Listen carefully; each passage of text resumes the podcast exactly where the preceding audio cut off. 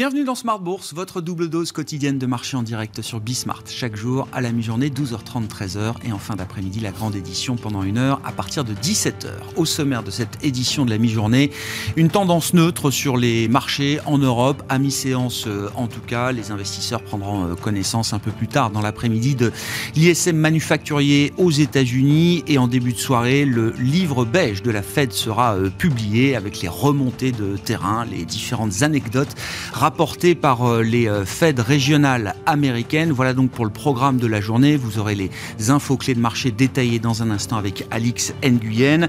Euh, du côté des politiques monétaires, on reviendra bien sûr sur les dernières données européennes publiées ces dernières heures et ces derniers jours en matière d'inflation, en matière d'activité également. L'inflation a marqué un nouveau record à 8,1% sur un an en zone euro, un record qui s'annonce temporaire et qui est amené à être battu sans doute dans les prochains mois, ce qui confirme que la pression sur la Banque Centrale Européenne est aujourd'hui monumentale pour euh, normaliser ou engager au moins la normalisation de sa politique euh, monétaire, ce que ne fera pas la Banque Centrale Européenne la semaine prochaine à l'occasion de son meeting du 9 juin, mais la BCE signalera effectivement et confirmera ce qu'attendent les investisseurs, c'est-à-dire une première hausse de taux qui sera délivrée lors du prochain meeting de la BCE, celui du 21 juillet. Nous parlerons des enjeux macroéconomiques et monétaire en Europe dans quelques instants avec Alain Duré, chef économiste de Goldman Sachs France. Et puis nous parlerons des marchés américains également avec Thierry Gill, le président de Raymond James Euro Equities, qui sera avec nous en plateau pendant cette demi-heure. Euh, les marchés américains qui euh, vivent toujours dans une ambiance un peu euh, compliquée, mais quand même quelques bonnes nouvelles en cette toute fin de saison de publication de résultats. Après les warnings de Walmart, Target ou encore Snap, on a quand même quelques grands groupes qui relèvent leurs prévisions à la hausse. C'est le cas de Salesforce aujourd'hui dans le domaine des logiciels de gestion de la relation euh, client. Salesforce qui fait partie de ce groupe de valeurs beaucoup trop cher aux yeux du marché dans un contexte de normalisation des politiques monétaires. Mais on voit le titre Salesforce quand même qui euh, bondit avant l'ouverture des marchés américains après que le groupe a relevé ses prévisions financières pour l'ensemble de son exercice 2022.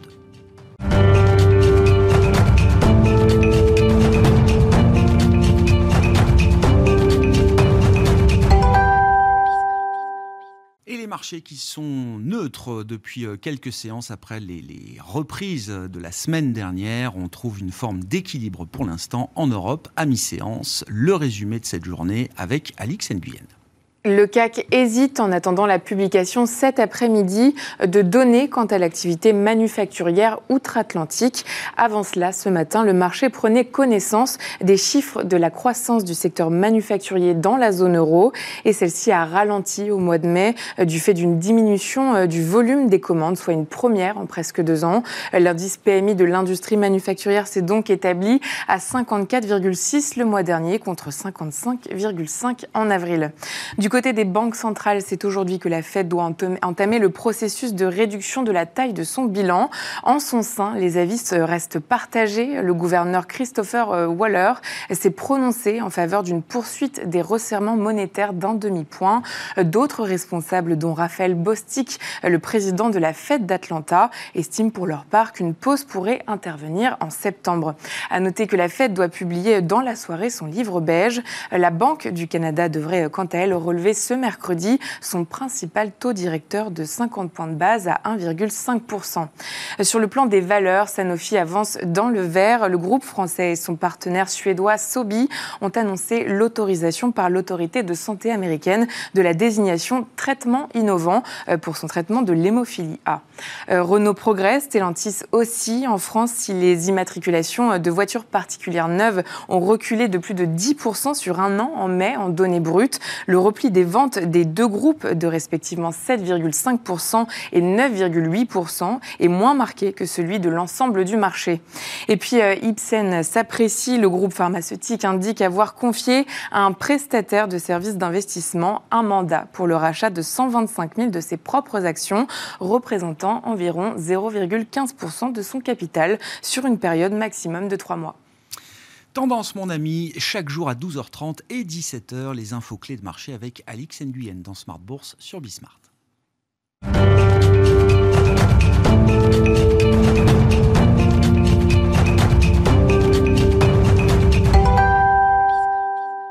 Commençons cette émission avec un, état des lieux euh, macroéconomiques de la situation en zone euro après euh, la publication de plusieurs données d'inflation et d'activité ces dernières heures pour les grands pays européens. C'est Alain Duré qui est avec nous en visioconférence, chef économiste de Goldman Sachs France. Bonjour et bienvenue euh, Alain. Merci beaucoup d'être d'être avec Bonjour, nous. Grégoire. Commentaire effectivement après les, les, dernières données publiées qui montrent alors que l'inflation continue d'accélérer et que le pic atteint au mois de mai pour l'inflation en zone euro est sans doute un pic euh, temporaire. C'est un record qui est amené à être battu sans doute dans les prochains mois. Et derrière cette inflation, on commence à voir les, effets récessifs sur l'activité économique, euh, Alain. Et de ce point de vue-là, le cas de la France est sans doute assez intéressant à la fois la France bénéficie, grâce aux mesures de protection gouvernementale, du taux d'inflation le plus faible, peut-être parmi les grands pays développés, en tout cas en Europe c'est le cas, et pourtant la France a connu une contraction de son activité économique au premier trimestre, notamment en raison d'une dégradation très forte de la demande intérieure et des dépenses de consommation. Oui, euh, à bien des égards, quand on regarde un peu l'évolution euh, conjoncturelle de la France, euh, de la zone euro, il y a tout lieu de penser que pour le moment, le ralentissement économique auquel on fait face est plutôt un trou d'air qu'une tendance de long terme. néanmoins, et comme vous l'avez rappelé, c'est crucial dans le cas et symptomatique dans le cas de la France, c'est que la euh, le rôle des consommateurs sera euh, très important à observer euh, au cours des, prochains, des prochains mois. prenons effectivement le cas de la France. Toutes les composantes du produit intérieur brut, c'est-à-dire la richesse créée par la France au cours d'une année, à l'exception de la consommation au premier trimestre de cette année, ont, été, ont affiché une croissance positive, certes en décélération, mais une bonne croissance positive, que ce soit les exportations ou euh, les investissements. En revanche, euh, la seconde estimation qu'on a eue en début de semaine sur euh, la croissance économique en France a été revue à la baisse et on a affiché une croissance en recul de moins 0,2% en glissement trimestriel, c'est-à-dire de, de, trimestre à trimestre, parce qu'on a revu la consommation des ménages à moins 1,5% euh, en glissement trimestriel, ça veut dire plus ou moins 6%, euh, un recul de 6% en moyenne euh, en, variation annualisée.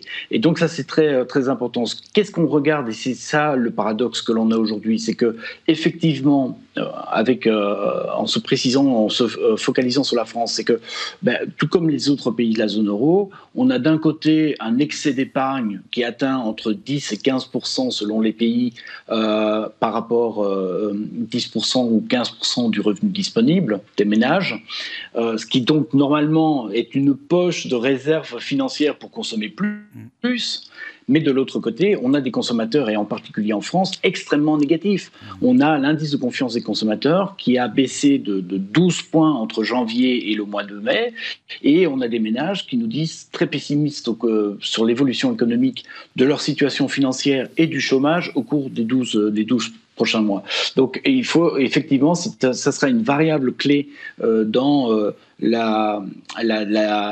l'évaluation de savoir si on est dans un trou d'air ou dans, euh, dans une tendance, puisque la consommation des ménages, pour rappel à vos téléspectateurs, représente 55% de la croissance euh, créée par une économie comme la France. On comprend bien, Alain, effectivement, qu'on rentre dans une mécanique où la, la psychologie du consommateur va être euh, clé. J'insiste un peu là-dessus parce que vraiment le, le, chiffre et le contraste m'a frappé. Il y a des taux d'inflation qui vont jusqu'à plus de 10, 15, 20%, même pour certains États baltes euh, en zone euro. Encore une fois, l'inflation en France est à peine supérieure à 5% aujourd'hui. C'est un taux d'inflation parmi les plus faibles dans les économies développées. Et pour autant, le consommateur française semble déjà craquer d'une certaine manière. Il y a une spécificité psychologique française ou est-ce que c'est un, warning euh, pour d'autres économies également, euh, Alain?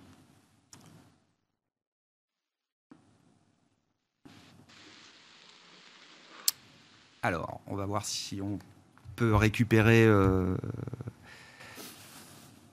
Alain, Alain, je ne sais pas si vous avez entendu ma question, euh, Alain. Est-ce qu'il y a une spécificité française de ce point de vue-là, ou est-ce que c'est un, warning qui doit être pris au sérieux par d'autres économies en Europe euh, également? On a vu par exemple les ventes au détail ce matin en Allemagne qui chutaient euh, beaucoup plus que prévu sur le mois écoulé. Oui, je pense que ce n'est pas une spécificité française. Je pense que c'est plutôt un indicateur, un warning pour les autres économies. Parce qu'en fait, finalement, il y a beaucoup d'incertitudes par rapport à l'évolution de, de, la guerre en Ukraine et, et de comment se, on, de, l'impact, de l'ampleur de l'impact euh, du choc négatif euh, lié à cette guerre que, que l'on ne voit pas encore euh, se matérialiser pour le moment. Donc j'aurais envie de, dire que du point de vue européen, le comportement des consommateurs en France est un indicateur avancé de ce qui pourrait se passer dans les autres économies et qui effectivement pourrait alors transformer ce qu'on appelle un trou d'air en, en, tendance de long terme. je rappelle que pour, dans nos dernières prévisions publiées hier, les prévisions de chez Goldman Sachs, on voit euh, la croissance euh, d'ici la fin de l'année en zone euro de l'ordre de plus 0,3% en glissement trimestriel. Euh, il suffirait simplement d'avoir comme la combinaison d'un arrêt brutal des importations de gaz russes et euh, un stress du marché en ce qui concerne la soutenabilité des dettes publiques pour que euh, ce plus 0,3% de croissance économique euh, chute à moins 0,5% en glissement trimestriel. Donc une récession pour l'ensemble de la zone euro et en particulier une très forte récession pour l'Italie et l'Allemagne. Si on, prend la perspective de la Banque centrale européenne face à ces enjeux, Alain, est-ce que normaliser euh, aujourd'hui le taux de dépôt et la politique, les politiques euh, exceptionnelles de la BCE, est-ce que c'est la, bonne réponse à apporter en matière de politique euh, monétaire? Et si oui, pourquoi est-ce que la BCE ne montera pas ses taux dès la semaine prochaine? Alors, c'est tout le paradoxe de la situation actuelle. C'est que aujourd'hui, comme vous l'avez rappelé, on a une très forte inflation, avec euh, une inflation dans les petits pays comme, euh, euh, les Pays-Bas, où on a une inflation à deux chiffres. nous, nous voyons dans nos prévisions le pic d'inflation pour l'inflation totale être atteint au mois de septembre, avec un, plus haut de 8,9% avant de décélérer très graduellement vers euh, d'ici euh, la fin de l'année pour atteindre encore 7,9% en moyenne pour l'ensemble de la zone euro. Dans ces chiffres-là, on a, on a plus de 4 points euh, qui est expliqué par l'évolution des prix euh, énergétiques. Et euh, le reste de l'excès d'inflation qu'on a par rapport à la cible de la Banque Centrale Européenne vient d'un problème d'approvisionnement lié au reconfinement partiel dans les économies à travers le monde et bien évidemment le, les mauvaises conditions climatiques que l'on a eues pour euh, l'ensemble des produits alimentaires, accentué évidemment avec une pression sur euh, les prix euh, céréaliers, puisque l'Ukraine est un, grand fournisseur de, céréales pour l'Europe. On pourrait dire de ce point de vue-là qu'il n'y a pas urgence à ajuster le taux directeur de, la, de, la, BCE, puisque finalement, il y aura une hausse du taux de politique monétaire de la BCE aura très peu euh, d'impact sur ces chocs extérieurs euh, temporaires et cycliques.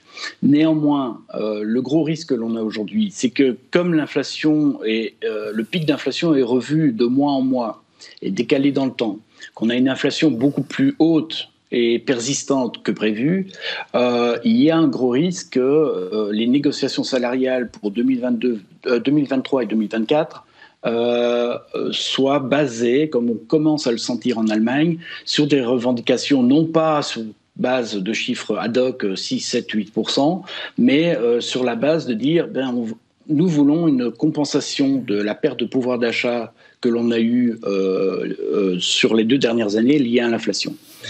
Et donc, on pourrait arriver dans une situation où on a un dérapage salarial combiner un ralentissement économique. Et c'est évidemment, euh, ça serait une toute autre configuration économique. Donc, je pense qu'il y a nécessité euh, pour la BCE de bouger et de convaincre les agents économiques euh, pour leur dire je, on maîtrise la, situation et l'inflation reste et restera euh, sous contrôle, de manière à pouvoir calmer un peu le jeu et continuer à avoir une relative stabilité des anticipations euh, d'inflation, qui, je le rappelle, sont légèrement au-dessus de 2%, qui est le cible, la cible de la de politique monétaire de, de la BCE. Alors pourquoi pas euh, la semaine prochaine?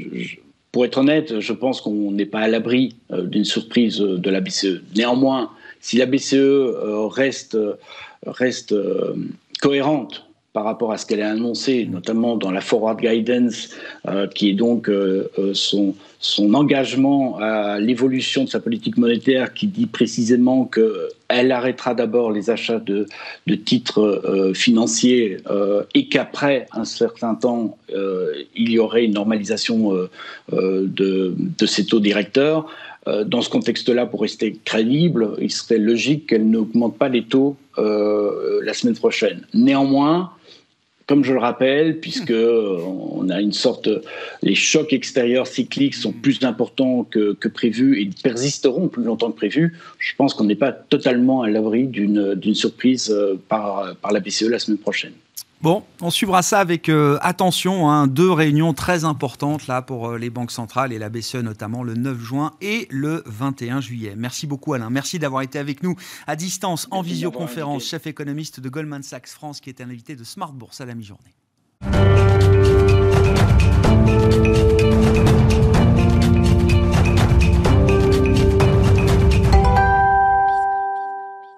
L'inflation est un phénomène global euh, aujourd'hui, c'est aussi un phénomène américain euh, spécifique. Thierry Gill est à mes côtés pour euh, évoquer la situation américaine, la situation des marchés aux États-Unis. Le président de Raymond James EuroEquities. Bonjour et bienvenue Thierry.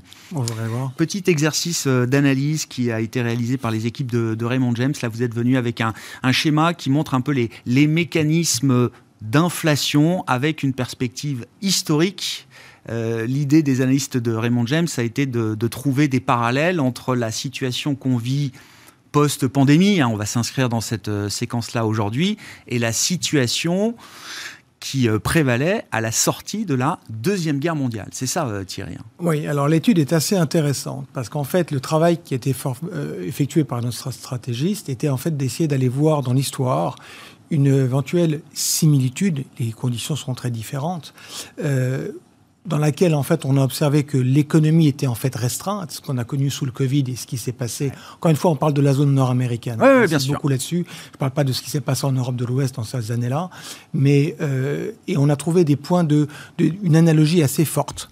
Si vous prenez ce que vous avez affiché à l'écran, on sait que globalement, on part du bas. Euh, généralement, lorsqu'on est face soit à une guerre ou à une pandémie, la Fed, le rôle de la Fed est d'agir en normalement, rendre les liquidités plus simples. On augmente la masse monétaire. Euh, cela a une vertu, c'est que dans une économie, c'est ce qu'on explique qui est plutôt en fait en train de se fermer, cette, euh, cette masse d'argent va avoir pour conséquence de créer en général une inflation au niveau des actifs. C'est ça ces actifs. Ça peut être, alors comme c'était le cas dans la Seconde Guerre mondiale, c'est la période 42-45, après que les Américains soient rentrés en guerre après Pearl Harbor, euh, sur des classes d'actions, sur la richesse des particuliers. Il y a eu un effort de guerre, les, euh, les, les salaires étaient élevés et l'épargne était forte. On était vraiment dans une phase de comme on l'explique, excess savings. Hein. Euh, si on ramène ça à ce qui s'est passé l'année dernière en 2021-22, vous avez toutes des classes d'actifs, ce qui était d'ailleurs assez anormal en 2020-21, quasiment tout a monté. Les equity, les obligations, l'art, les bitcoins, toutes les classes d'actifs ont monté. Everything rally, c'était ça. C'était voilà, tout, monté. tout monté. Après, ce qui se passe, c'est que vous passez d'une période où vous êtes dans un excess saving à un excess spending, parce que cet argent ressort sur une forme ou sur une autre. Ça a deux conséquences. La première, c'est de faire créer une déflation au niveau de vos actifs. Et c'est ce qu'on vit depuis le début d'année, entre autres sur les marchés actions, avec une baisse de 20% pour certains indices, 27% sur le Nasdaq et d'autres. Le Bitcoin qui s'est également écrasé de, 80 000 à 30 000. L'or, euh, c'est un peu moins le cas. Et parallèlement, vous créez une inflation sur, dans un premier temps, des biens, chose qu'on a déjà pu évoquer euh, dans les mois précédents ensemble. On a vu que le consommateur américain euh, sous Covid a essentiellement dépensé de l'argent. Je prends toujours l'exemple de l'écran de télévision, de vos canapés, c'est l'amélioration de votre habitat. Ce que l'on vit en fait depuis le début 2022 et qu'on commence à voir, c'est des dépenses qui vont, il y a une espèce de transfuge qui se fait hmm. vers les activités de service. C'est la restauration, c'est le loisir. Il y a une aspiration naturelle des gens à vouloir revivre. Et, ça, vous recréez une inflation sur ces, sur ces paramètres-là.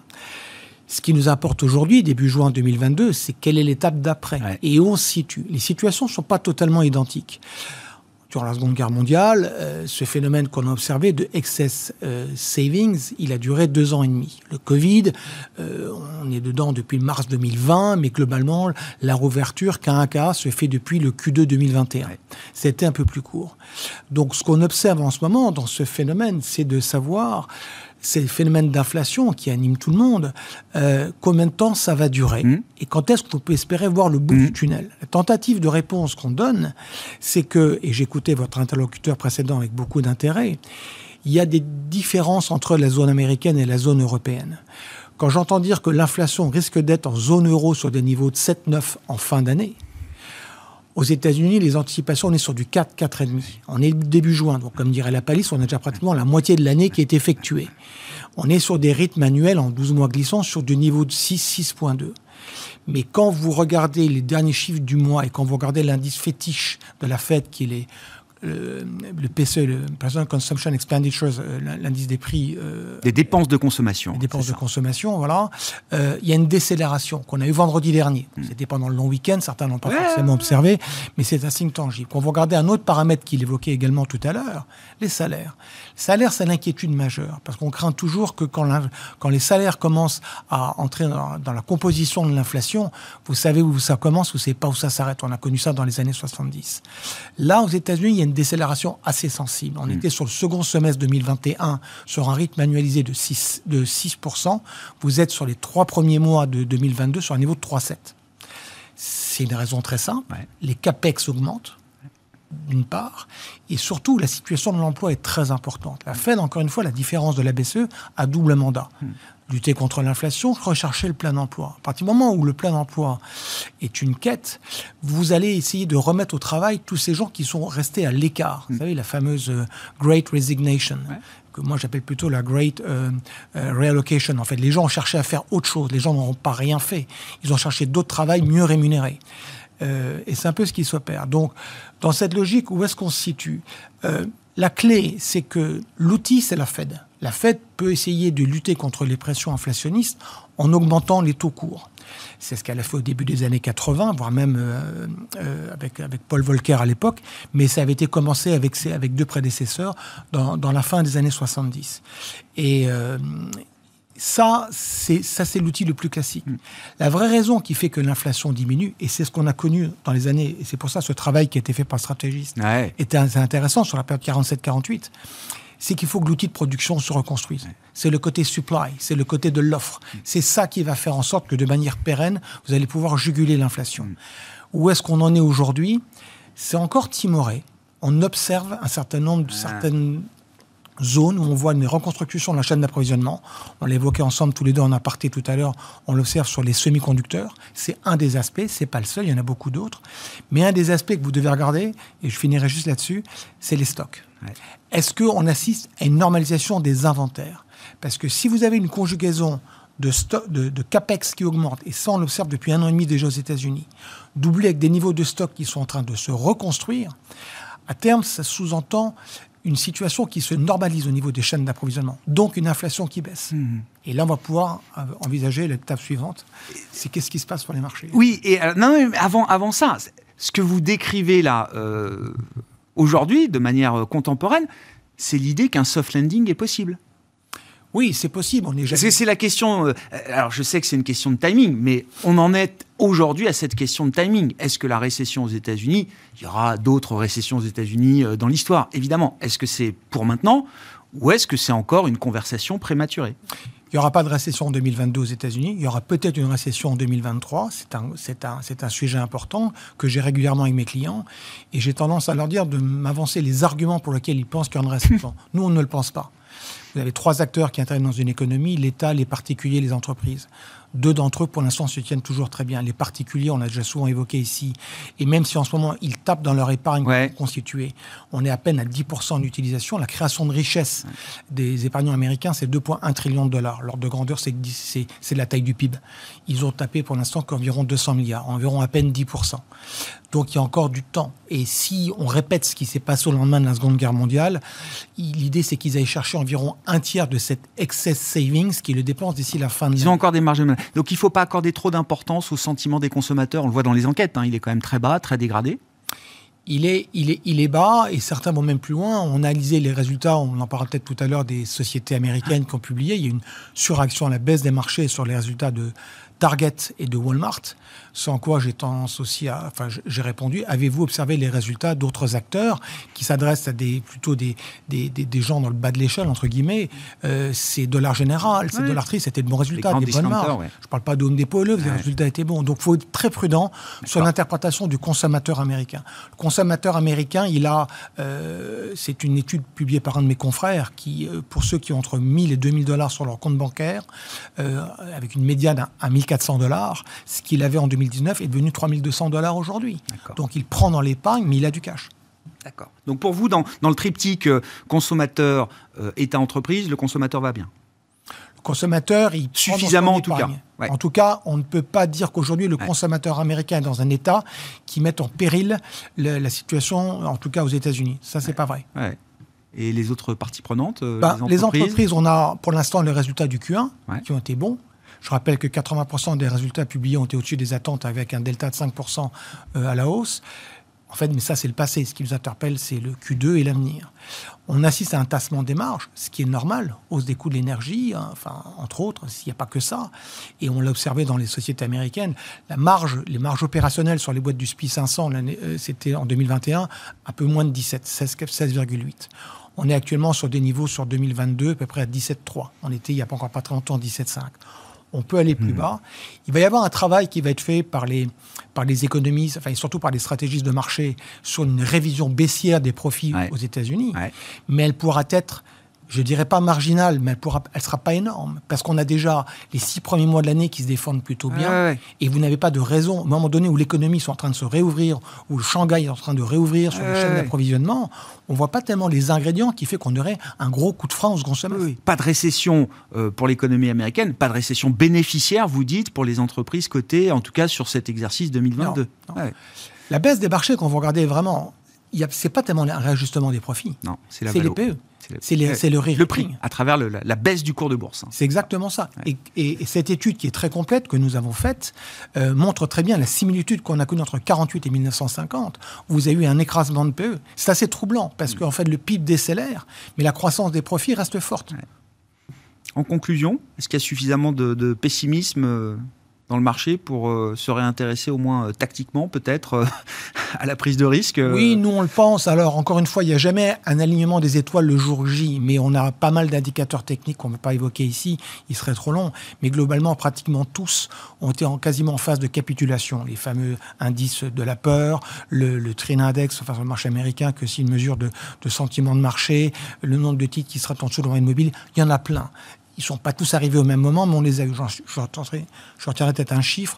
Vous avez plus de la moitié des boîtes du Nasdaq qui ont décroché de 50% sur leur plus haut. C'est beaucoup. Donc l'indice vous dit euh, du Nasdaq moins 25 au plus bas. Le SPI vous donne moins 20 il y a 10 jours. Mais vous avez eu un dégât sous-jacent beaucoup plus important. Ça crée donc des opportunités. Où est-ce qu'on en a identifié? Moi, je regarde en ce moment remettre un peu d'alpha dans, les recommandations auprès des clients, donc le secteur des semis. Et il y a un secteur qui m'interpelle, c'est l'immobilier. Ça va vous paraître bizarre je reste encore un petit peu sur le côté juste en le temps d'attendre que l'inflation est vraiment derrière nous, mais vous avez eu un, décrochage de l'immobilier du fait de la montée des taux, alors que les profits ont monté de 150% en 12 mois glissants. Donc là, il y a peut-être une anomalie de marché entre euh, la, réalité opérationnelle des promoteurs, des entreprises euh, liées au marché immobilier et ce qu'on voit effectivement avec les taux de mortgage qui se sont envolés. Euh, oui, c'est exactement ce, ce qu'on doit essayer d'identifier dans le marché, Bien ces opportunités.